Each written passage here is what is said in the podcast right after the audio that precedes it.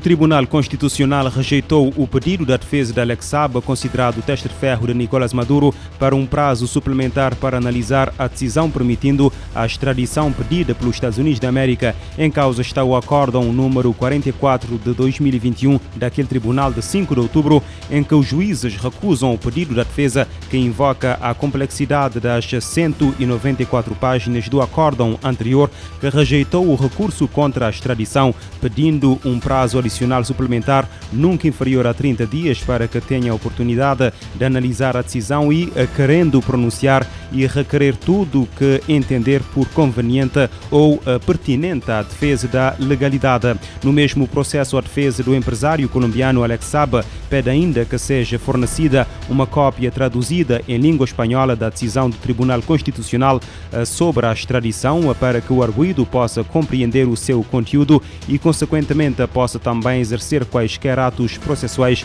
que entenda necessários à sua defesa. Na decisão que consta do Acórdão 44 de 2021, os juízes conselheiros do Tribunal Constitucional decidem não admitir, pela sua manifesta extemporaneidade, por ter sido apresentado, além dos cinco dias previstos, o requerimento para fornecer uma cópia do acórdão traduzida em língua castelhana e da prorrogação do prazo processual legalmente determinado para aclaração por um mínimo de 30 dias. Alex Saab, de 49 anos, foi detido pela Interpol e pelas autoridades cabo-verdianas a 12 de junho de 2020 durante uma escala técnica no Aeroporto Internacional Amílcar Cabral Mussal, com base num mandado de captura internacional emitido pelos Estados Unidos numa viagem para o Irão em representação da Venezuela na qualidade de enviado especial e com passaporte diplomático. Washington pediu a sua extradição, acusando de branquear 350 milhões de dólares para pagar atos de corrupção do presidente venezuelano através do sistema financeiro norte-americano.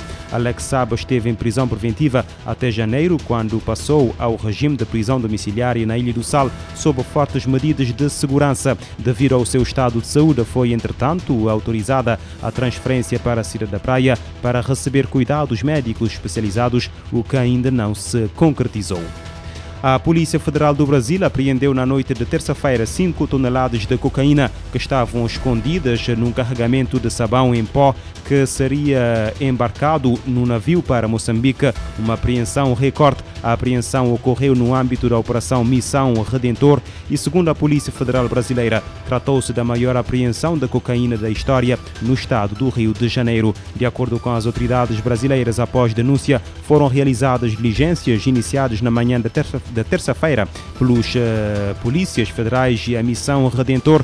Em declarações à imprensa, o chefe da divisão de repressão ao contrabando aduaneiro, Augusto da Rocha, disse que na sequência da apreensão toda a carga uh, da droga foi encaminhada para a Superintendência Regional da Polícia Federal do Rio de Janeiro para formalização da apreensão. Apesar da polícia ainda não ter identificado os donos da carga e nem apurado se a droga foi introduzida pelos próprios exportadores ou sem o seu conhecimento, os agentes da Polícia Federal prenderam dois suspeitos encontrados no porto.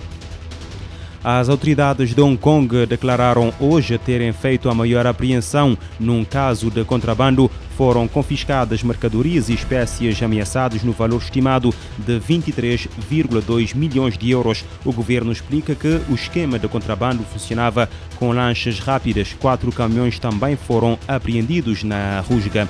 Nesta operação, um homem de 34 anos foi detido na operação que começou em junho. O uh, Departamento Aduaneiro e a Divisão de Pequenas Embarcações da Polícia Marítima intervieram sobre os uh, contrabandistas que operavam nos uh, novos territórios da cidade, perto da China continental, a 23 de setembro. E a polícia alemã efetuou esta quarta-feira uma operação em larga escala em 25 cidades contra uma rede suspeita de branqueamento de dinheiro que terá arrecadado ilicitamente cerca de 140 milhões de euros. A polícia de Düsseldorf afirma que as rusgas envolveram mais de mil agentes. 11 pessoas foram detidas, incluindo um homem de nacionalidade síria de 39 anos, acusado de pertencer ao grupo extremista Frente Nusra da Síria. A polícia afirma que o dinheiro sujeito a branqueamento desde 2016 provém de uma vasta gama de fontes, incluindo atividades criminosas como roubo, a mão armada e extorsão. A Renamo, principal força da oposição, acusa o governo de estar a fazer muito pouco para combater a onda de raptos em Moçambique. Segundo o referido partido, membros da alta hierarquia das forças de segurança e da defesa moçambicana estariam envolvidos nos raptos. Mais informação com Orfeu Lisboa. Foi na voz de José Manteigas, porta-voz da principal força política de Moçambique e na oposição que as críticas à onda de raptos se fazem ouvir. Hoje, há convicção mais do que certa de que este negócio diabólico é promovido e protegido por um grupo da mais alta hierarquia das Forças de Defesa e Segurança e do Estado. E revela sem manteigas que os impactos são bastante negativos. Só na cidade de Maputo até dezembro de 2020, já haviam abandonado o país cerca de 150 famílias, sobretudo as de ascendência asiática e da comunidade maometana, e calcula-se que tenham sido pagos cerca de 350 milhões de dólares americanos em resgates e taxas de liberdade. Os empresários de origem, sobretudo indianas, estrangeiros, e seus familiares são os alvos preferidos dos criminosos de Maputo para a RFI Orfeu, Lisboa. As autoridades moçambicanas têm denunciado uma onda de raptos, nomeadamente de empresários. A maior parte continua por esclarecer.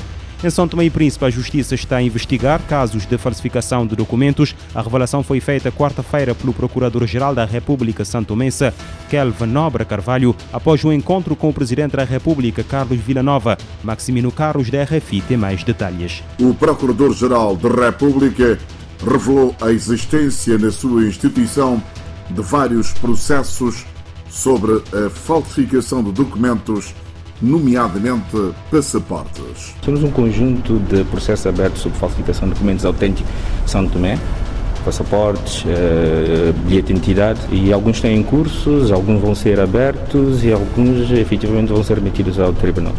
Questionado a revelar o andamento de vários processos, entre os quais de tráfico de drogas, Kelvin Nobre de Carvalho remeteu para o segredo da justiça. Até a fase da instrução contraditória, o processo é secreto.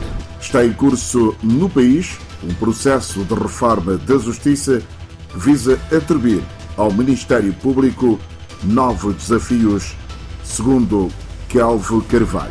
Falamos por alto no processo está em curso, com o apoio fundamental do PNUD, os graus e níveis de execução deste mesmo processo da reforma, e foi fundamentalmente isso. Kelve Carvalho, Procurador-Geral da República de São Tomé e Príncipe, a saída do encontro com o Presidente da República, Carlos Villanova. Maximino Carlos, São Tomé, RFI. O Procurador-Geral da República de São Tomé e Príncipe diz que existe no país um conjunto de casos de falsificação de documentos cujos processos serão remetidos ao Tribunal.